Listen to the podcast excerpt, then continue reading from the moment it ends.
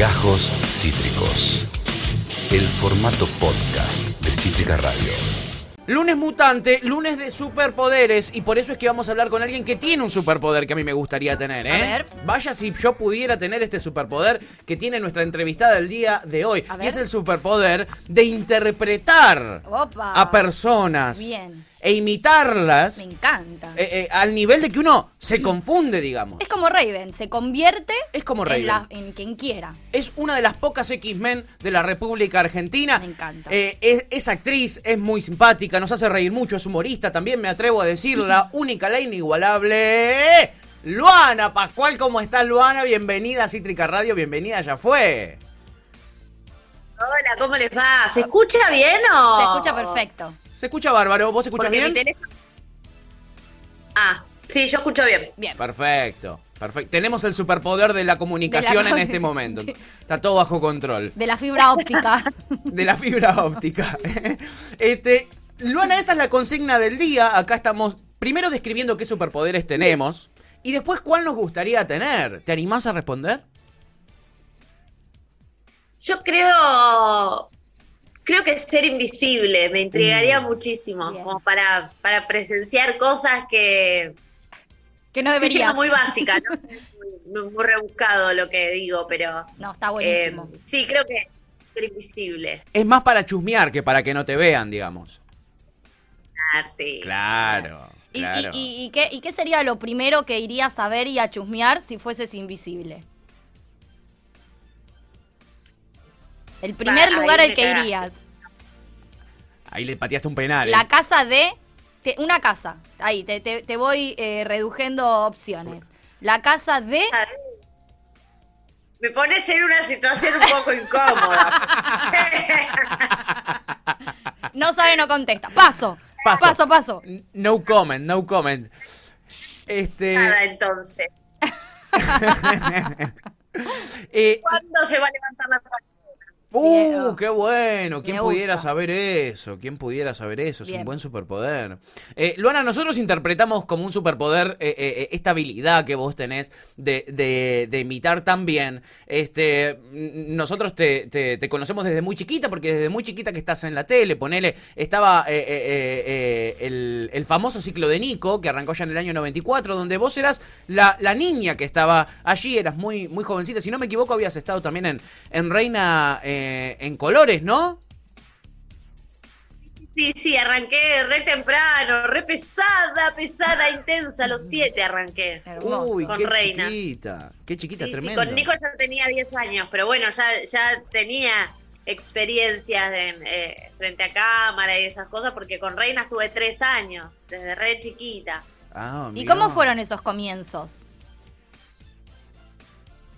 Lindo, yo chocha. Chocha, Yo, claro. eh, qué sé yo, estar en mi casa en Catán, bailando delante del espejo con mi hermana, a, a un estudio de televisión donde me vestían, me maquillaban y, y tenía un montón de, de otra gente alrededor haciendo lo mismo que yo y para mí fue totalmente natural. En ningún momento lo sentí como, uy, esto que estoy haciendo es re grosso. O sea, yo estaba como, como un pez en el agua. Para mal eso. Era como, claro, si yo estoy bailando en mi casa delante de un espejo, ahora tengo que estar acá, por supuesto. O sea, para mí era, era totalmente normal.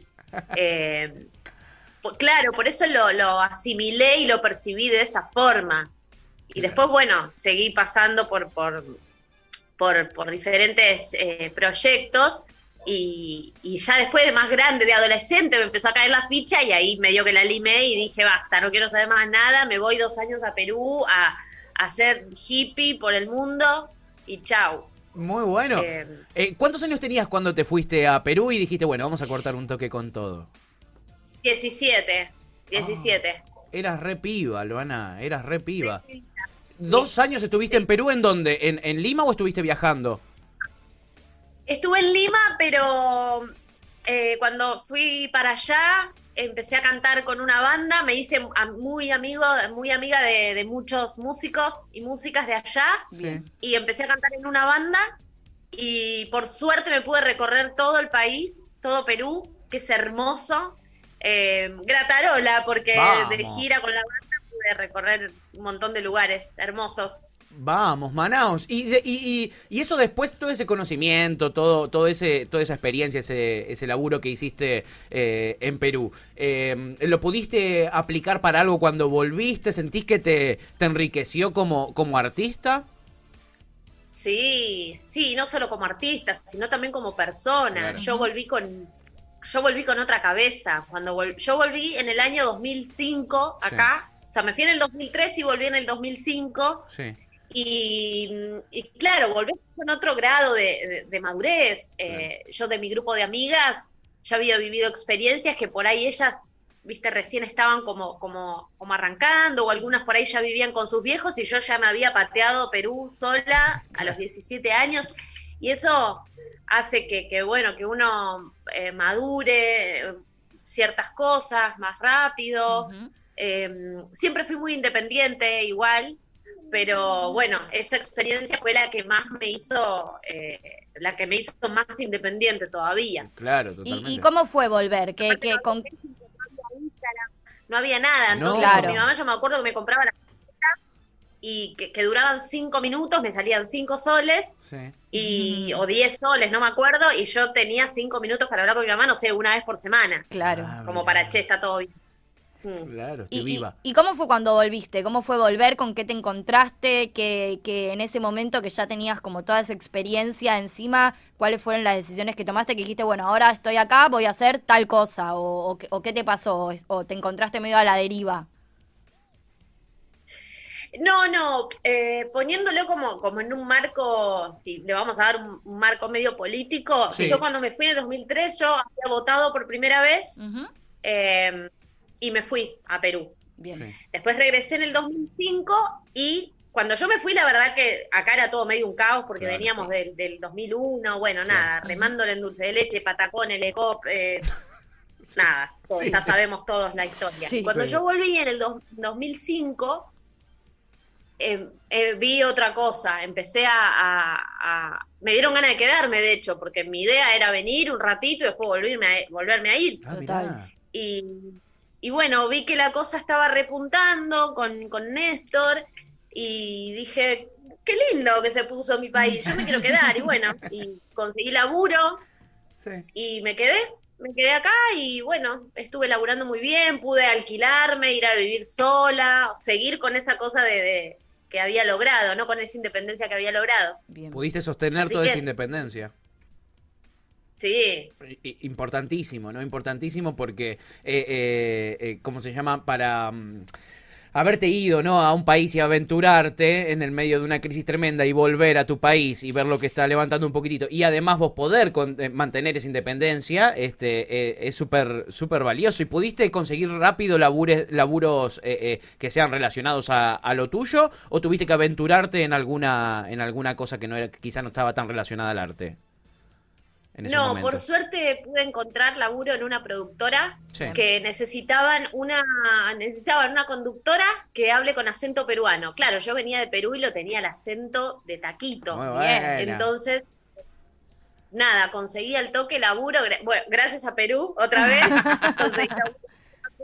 Y aparte yo en ese momento estaba de novia con un peruano, entonces era algo muy, muy familiar. Muy Claro. Y cotidiano. justo, claro, me salió un laburo que yo tenía que hacer un programa de acá, pero que salía para Perú, Sí. eh, y me vino genial. Así que súper bien eso. La verdad Ah. que re linda experiencia. Bien. Qué golazo, Y, volviste con y- todo. y más allá de que, bueno, que ya de niña, como recién hablamos, eh, trabajaste en, en producciones que, era, que fue- eran muy masivas y en medios súper conocidos, después, bueno, te fuiste y decidiste hacer un camino quizás más independiente o más eh, no tan eh, masivo. Pero después de nuevo te volvió como la viralización y la masividad a partir de eh, algunas interpretaciones muy geniales, Muy que geniales. De ciertos personajes. ¿Cómo fue? eh, ¿Ya lo venías haciendo y de repente se hizo masivo? ¿O un día te pareció un personaje muy interesante, eh, María Eugenia Vidal, la, eh, la, la Heidi de, de, de la provincia y de repente sucedió? ¿Fue, ¿Fue natural o era un laburo que ya vos venías haciendo de interpretar y de repente un día se, se masivizó Vidal? Sí, fue un poco, fue un poco y un poco. Fue como hacer un mix de, de- de- de todas las pasiones. Claro. Yo ya venía como con una, con una militancia, ¿no? De esto que te contaba, que yo volví en 2005 y, y me pareció que vi otro país Sí. y que me gustaba lo que estaba viendo y con- en relación a los derechos humanos se habían logrado un montón de cosas. Entonces ahí empezó como un amor muy grande. ¿no? Hasta el día de hoy, eh, por Néstor, por, por Cristina. Eh, entonces ahí ya empezó como una cuestión militante muy, muy fuerte. Sí. Y bueno, y después lo de Vidal surgió porque, porque por el lado de la, de, de la actriz, uno se da cuenta cuando ve en otra persona que está encarnando un personaje. Y yo siempre, y yo desde que la vi, uno cuando ve los videos de Vidal sin coaching Sí. y el Vidal después, te das cuenta completamente Sí, que sí. fue un personaje armado para la política, para que marketineramente funcione Total. y agradable, su manera de hablar, y la gente compró, compró eso, y de hecho ganó la elección. Claro. Eh, Claro. también, bueno, por un montón de, de otras cosas, pero digo, eso fue muy importante, el hecho de, de armar una, una persona que sea una mujer, una mujer bien, ¿no? sí. Eh, Total. que, que se- que encaje en esta sociedad en la que vivimos, donde la mujer tiene que ser una, una mujer dulce, maternal, virginal, tranquila, ¿no? Porque si sos media cocorita, enseguida ya, uy, esta está loquita. claro. Eh, entonces, nada, cuando empezó la gestión de Vidal y ella subió ese video selfie caminando por, por Sí, su barrio, sí. que no se sabe muy bien de dónde, porque No. un día No. dijo que era de Flores, otro que era de Castelar, medio raro. Incomprobable. Pero bueno, raro, Raro, raro. raro. Y, y subió un video selfie ella caminando como por su barrio de la infancia diciendo, ay, estoy en mi, mi barrio de la infancia, qué emoción que tengo, ahí está la verdulería donde yo iba a comprar y allá está el carnicero de Sí. toda la vida, nada, y toda una cosa muy armada. Olvídate. Y entonces me pareció muy divertido joder con eso. Yo en ese momento había vuelto de México, ah, porque también me fui a México. Ah, no me quedé bueno. tanto tiempo, pero también me fui. Inquieto soy. Pero mal. muy bien. mm, Mal. Y volví de México y estaba desempleada porque, claro, macrismo. Hashtag Entonces, macrismo. claro, volví de México y no me fue tan fácil como la otra vez. Volví de México y no encontraba laburo. Entonces Claro. estaba en el fondo de mi casa y digo, ah, yo voy a hacer una parodia. Y Ya agarré el teléfono y hice el video selfie como estoy caminando por mi barrio. Uy, allá está mi depiladora, la que me hizo mi primer cavado. Uy, mirá, allá está mi, mi, mi peluquero, el que me hizo, el que me cortó el flequillo por primera vez. Nada, te sé decir boludeces. Y el primer video ese que hice, ya ese ya se viralizó. Bien. Tremendo. Entonces yo ahí vi una punta, dije, ¿qué onda con esto? Esto es para explotarlo. Bien. Ojo. Bueno, ahí arranqué y después, bueno, me dio bastante material Sí. la Sí. gobernadora, la ex gobernadora. Elegiste bien, donde pusiste bueno. el ojo pusiste la bala y te salió redonda. Me salió bien esa observación, Sí. sí, Sí. Me dio mucho material, la verdad. Lamentablemente nos Sí. costó un montón, ¿no? Su gestión, pero bueno, qué sé yo. Por Siempre trato como de sacar lo positivo. Totalmente, totalmente. Tratar de sacar lo positivo dentro de lo negativo y es las risas, ¿no? Y los Sí, chistes y los memes que nos han dejado, este, lastimosamente se han llevado un montón de guita, pero ¿quién te, quién, Nadie nos roba los memes. Nadie nos roba los memes. Se que nos robaron dejado. todo menos los memes. claro, claro. ¿Quién nos quita los memes? ¿Quién nos quita los memes? Eh, y eh, siempre tuviste aptitud, Luana, por la, por, por, por imitar, porque la verdad es que tenés eh, una habilidad. Nosotros que nos gusta lo que haces, eh, eh, nos, nos, lo que más nos copa es el tono. ¿Cómo, cómo sacás el tono de Vidal y, y de Canosa? Ni hablar ese, esa, ese tono sensual que tiene para hablar. Es una cosa que. Una cosa, escuchame una cosa, ¿vos hace cuánto que no? Es Canosa, boludo. Es tremendo. Claro, está como, está caliente todo el tiempo. Está todo el tiempo caliente. Es de locos. ¿Siempre tuviste esa habilidad para, para sacarle el tono a la gente o te diste cuenta a partir de, de Vidal? No, no, siempre fui muy, muy observadora, Ah. siempre fui de, de, de por ahí entre amigos o, o mismo en la escuela y todo, sacar rasgos de algunas personas, imitárselos y bueno, y eso generaba risas en, en- en mis amigos o mis compañeros. De hecho, yo empecé con Reina por, por imitar a Michael Jackson bailando. Mira. Muy Entonces- bueno. Ya arranqué con una imitación.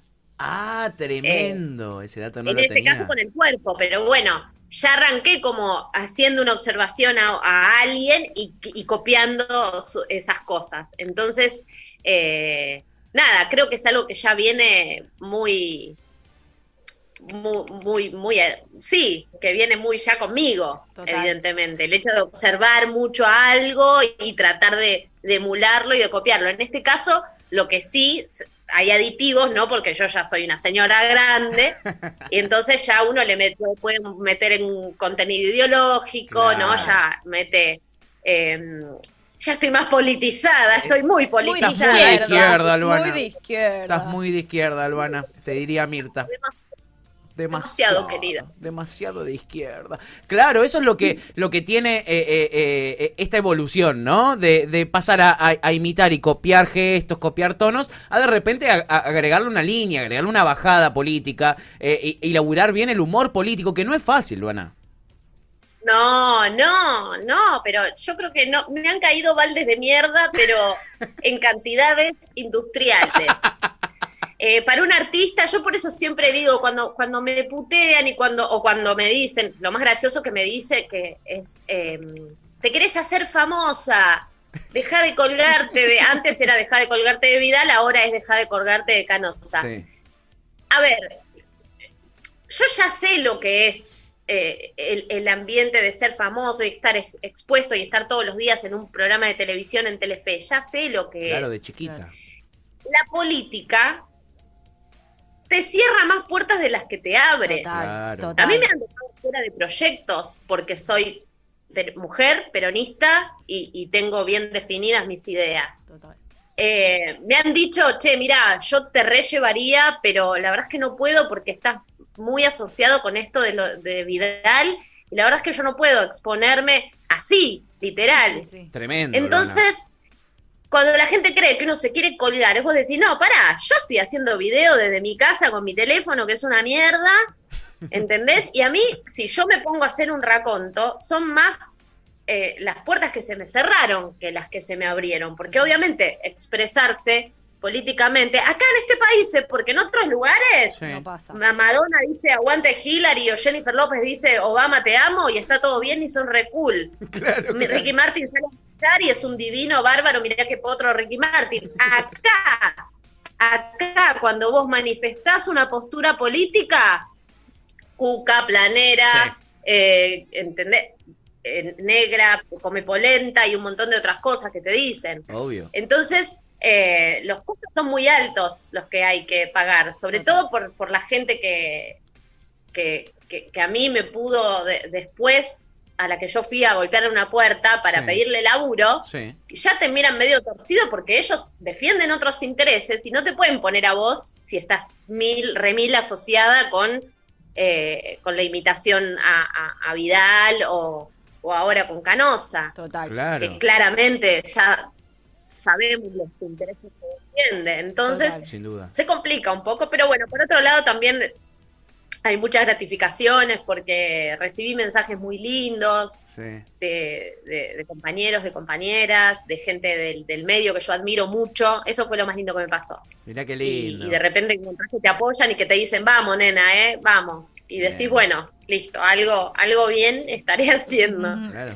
Y además de, bueno, de todo esto que, que contás, ahora se te sumó que con lo de con lo de Canosa eh, te amenazan con abogados. Pero ¿Qué- tremendo. ¿Qué, qué onda con eso? ¿Qué, qué, ¿Fue solo una amenaza que quedó en Twitter? ¿Recibiste algo? Eh, ¿qué, qué- Ah, No, no recibí nada. No, es, eh, es una, es una ridícula, pero Sí, sí. aparte está derrapando, está derrapando muy, muy grosso. Sí. Yo no, no, no pensé que iba a derrapar tanto, No, no, no. Viviana, de verdad. O sea, Me sorprendió a mí hasta también. ahora una mina nunca fue santa de mi devoción, pero bueno, ya haciendo las ecografías en el Congreso, ya dije, "Mm, esta Sí, sí. raro. Pero ahora ya está derrapando de una manera, el otro día tomándose el coso ese al aire, ¿viste? Sí, Un sí, irresponsable, sí, sí. está como, como que la pandemia, me parece la pandemia y, y- y la cuarentena y el encierro y el hecho de que nos ha cambiado la realidad a todos, Le pegó fuerte. hizo que mucha gente y les pegó re mal. Sí, sí, sí, sí. sí. Igual Y veamos el bueno, lado positivo de nuevo, o sea, te está dando un montón de material. Otra Claro. vez, otra vez pusiste el ojo en la persona correcta. Material Pará, para parece a propósito, no me digas que no. Parece a propósito. sí, sí, sí, la sí. imitaste y para mí eso la motivó a Viviana. Dijo, ¿sabes qué? Voy a ser la más bizarra de todas a partir de ahora. Mañana me tomo un litro yo de que- lavandina al aire, dijo. De hecho, de hecho yo, bueno, no me lo quiero adjudicar porque quizás ni vio el- mi último video, Sí. pero ayer subió un tweet donde mandaba a estudiar, atención, el tupé, donde mandaba a estudiar a los infectólogos, Sí, sí, sí, sí, ¿no? sí. Y vayan a estudiar, dejen de confundir a la gente. Viviana Canosa mandaba a estudiar a los infectólogos. No, no, no. Y yo en mi último video Sí. Había dicho algo parecido, onda, ay, no les hagas caso a los infectólogos que estudian, quiénes son, no, haceme caso a mí. Y yo digo, esta habrá visto, esta lo vio, Para mí. esta sí. lo vio. No puede decir esto, si no. ¿Cómo vas a mandar a estudiar a Pedro Can? Que, o sea, Sí, yo hay cosas que no, que para mí son a propósito, porque si no, no me entran en la cabeza, de verdad lo digo. Para Sí, mí sí, sí, la sí. interpretás mejor que ella misma, entonces eh, le está facilitando el laburo, ya, ya sabe por dónde tiene que ir. Vos Ya- le das material a ella en vez de ella a vos. Total, total. qué muchas hipótesis, porque su programa no, tengo entendido que no está funcionando muy bien, No. creo que no llega ni al punto de rating, entonces No. por ahí está buscando como otras alternativas, viste, todas las semanas se manda una, Sí. Claro. ¿no? Como para hacer presencia en Twitter, Sí. ¿no? Porque... Pero bueno, nada, la cuestión es que a mí nunca me llegó una notificación, nada, solamente ese tweet a la una de la mañana, mi abogado se va a estar comunicando con vos, lo que me pareció patético, porque así no se procede. Estaba No. medio Pero bueno, nada, a mí no me nada, así que todo humo. Bueno, quizás estaba a la una de la mañana tomando lavandina, cualquiera se puede mandar una cagada, chicos. O, o- o- eh, o Tuvo sea, un desliz. tuvo un desliz de lavandina, sí. una noche de lavandina, ¿no? Puede pasar. Puede pasar, puede ¿Quién, pasar. quién no ha mandado un mensaje una noche que se dio de más con la? Claro. A quien no le tenía que mandar un mensaje. A un chongo, To- ¿no? todos nos hemos equivocado con mensajes a la una de la mañana llenos de lavandina. Olvídate. Escabiar, yo prefiero escabiar algo que me guste, no voy a, no le voy a dar un sorbo de lavandina. Y pero capaz de pega última, copado. bueno. Capaz pega copado. Capaz pega copado. Eso tendría que haber dicho. Me tomo un trago de lavandina porque, Porque pega, pega copado, copado, y ahí claro. iba, iba a ser más popular. Para mí lo que le pasa a Viviana es esto. Tiene un punto de rating y ve que tus videos tienen decenas de miles de views. Se quiere y dice, matar. claramente es por acá. Claramente es por acá. ¿O no, No, sé qué termina. Bueno, me- eh, vamos a estar muy atentos a ver cómo se desencadena esta Sí. situación. Sí, sí, Porque sí, esto sí, no sí. termina acá, esto, no recién acá. empieza Recién, recién arranca. y es una telenovela que no me voy a perder. No, no, por supuesto. Igual le voy a dar un descanso. Bien. Va, espero que. Como que a veces también ya hacer tanto video de la misma persona, Claro. a veces llega un momento que me rompe un poco las pelotas. Digo, Claro. quiero hacer otra cosa, así que voy a irme echando con otros personajes Bien. también, porque si no Uh. siempre. Viviana es como. Qué bueno, este, ¿podés anticipar algún personaje o, o quizá alguien que tengas ganas de, de imitar y que nunca hayas imitado? O un personaje que tengas ganas de hacer. Eh, y yo viste que yo le estoy con las mujeres que son gorilas, Sí. entonces me Cristina mucho. Pérez, buenísimo también. Tendría que, que sacar. Bueno, eh, ayer eh, me dijeron qué onda con, Juan- con Juana Viale. Uh. Y Juana Viale no es tan imitable porque viste que es como medio una un potus. Sí. Entonces no, no tiene mucha cosa para sacarle, viste, no tiene algo característico. Es bellísima, es Sí, bellísima, sí. pero Sí, sí, sí. pero no tiene una manera de hablar particular como para decir, ah, bueno, acá hay una, una imitación posible. Pero bueno, es, un- es una mm, personaje que está dando que hablar, ¿no? Mucho. la, la han puesto en un lugar estratégico, Sí. eh, ¿no? Para cumplir el rol que, que cumplía su abuela, ¿no? Que es la de bajar, bajar línea desde sus almuerzos. eh, una línea bastante golpista, digamos, ¿no? sí, sí, sí, digámoslo. Y sin mucho fundamento, es como, es como la impunidad, es un poco la impunidad del rico, ¿no? Decir cualquier cosa Sí, sin a cara nada, de perro. totalmente impune, eh, al frente de una mesa, sabiendo que muy poca gente te va a responder algo, aunque no tengas ni idea de lo que estás diciendo, decís cualquier cosa y nadie te va a decir nada, entonces queda, pasa, como casi como si tuvieses razón. Pero aparte es la meritocracia en vivo y en directo, Sí. porque eh, heredó ese lugar en la televisión Sí. eh, sin, ningún sin ningún mérito, porque la verdad es que no sé, no, no es una, una piba que esté preparada para entrevistar, para, para, No, para llevar adelante un programa, pero bueno, le cayó, le cayó a- eh, de- del cielo. Sí, sí, Sí, sí. sí. Eh, por suerte ahora con el tema de las redes y, y por ahí un poco con, con otras alternativas se abrió un poco más el juego y uno ya puede decidir qué ver y con quién informarse. Total. Sí. Pero bueno, no, no hay dudas de que, de que hay ciertos, eh, ciertos tanques que siguen siendo formadores de opinión Bien. y que por eso son también eh, muy peligrosos, porque dicen cualquier cosa y la gente va después, se queda con eso y repite y después Sí. toma decisiones de mierda. Totalmente. Así que, Totalmente. que nada, hay que estar ahí, ahí dando batalla. Y ahí juegan un, un rol fundamental las, las redes sociales, ¿no? Eh, que es donde, donde, donde más se, se replican, por ejemplo, los contenidos que, que realizás vos, Luana. Eh, las redes sociales juegan un papel fundamental. Mientras los medios hegemónicos nos reparten ese mensaje eh, a cualquier hora, uno puede acceder en las redes a otro tipo de contenidos que quizá no tendrían el, el mismo lugar en, en los medios masivos. Y, y justamente la pandemia, la cuarentena en este caso, eh, nos obliga quizá a, a centrarnos más en ese tipo de canales de, de- de comunicación como son las redes. ¿Cómo te llevas vos con, con las redes sociales? ¿Ves una ves claramente, me imagino, una, una, una, una puerta, un canal para compartir lo que vos haces, ¿no? Sí, me encanta esto de, de la autogestión, ¿no? Sí. y de no tener comprado el, eh, el, el pensamiento y no estar como, como condicionado por, por nada ni por nadie. Eso es lo que más me gusta de todo, creo, porque mm, debe ser medio incómodo quizás trabajar en un lugar y, y de repente no poder decir lo que pensás o, no sé, yo, si me contratan, che, te contrato de mi programa para hacer las imitaciones, pero esto no lo digas, por acá no vayas, Mm. porque no sé qué, porque tenemos tal auspiciante, eso ya por ahí eh, me rompería un poco las pelotas, eso es lo bueno, Claro. la tenés que remar en dulce de leche, porque obviamente Obvio. no podés vivir de esto, Obvio. pero...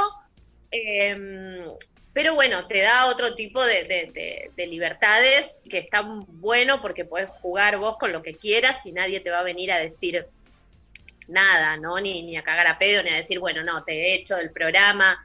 Eh, pero bueno, la autogestión también es un remo, te hay que estarle encima, Sí, hay que, que, bueno, que estar generando contenido. eh,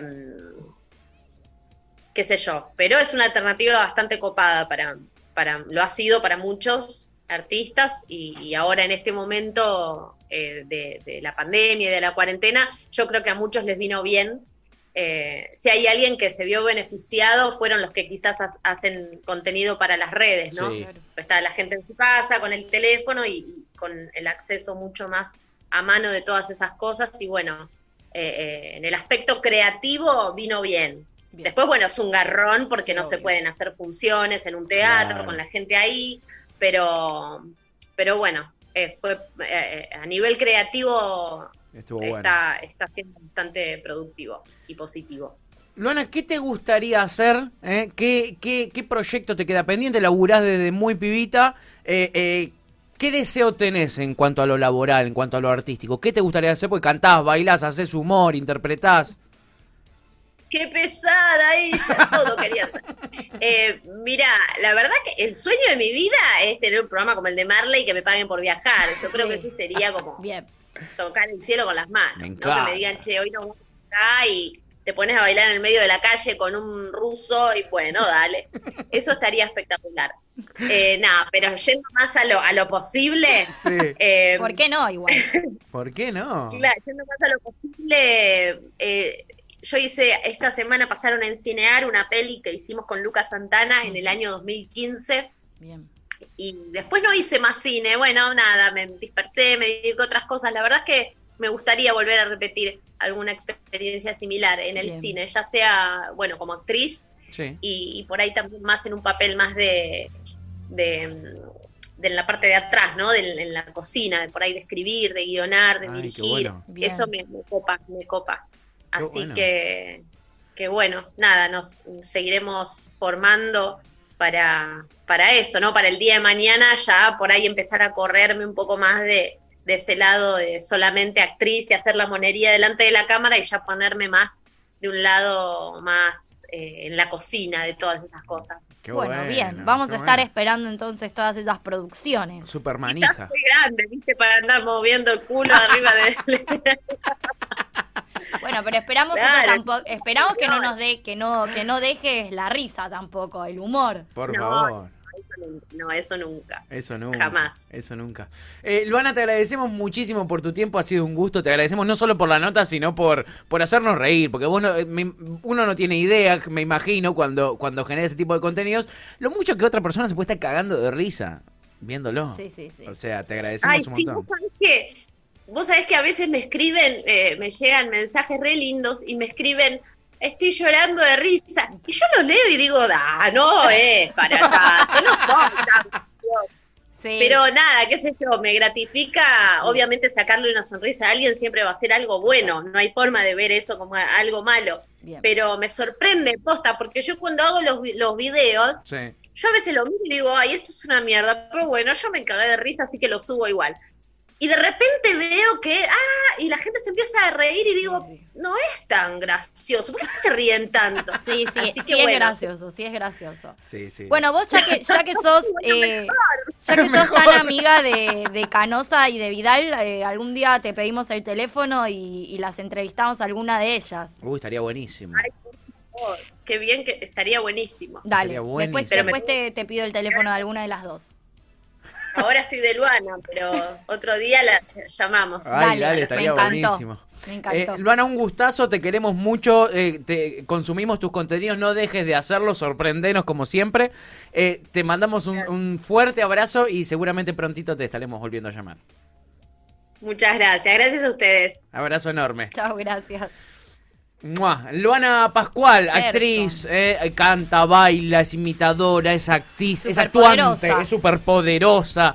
Este, una hermosa entrevista de lunes para arrancar la semana ATR ART, mi querida Tuta. Me Estoy muy contento. Hermosa nota tuvimos, ¿eh? Todavía hay mucho más por delante en este programa, quizás no tanto, No nos quedan tanto. 15, 10 Sí. minutitos, pero estaremos leyendo y escuchando los mensajes de la audiencia que hoy nos cuentan cuáles son sus superpoderes y qué superpoderes les gustaría tener. De eso hablamos después de este tema, mira, escucha. Esto fue Gajos Cítricos. Encontrá los contenidos de Cítrica Radio en formato podcast en Spotify, YouTube o en nuestra página web.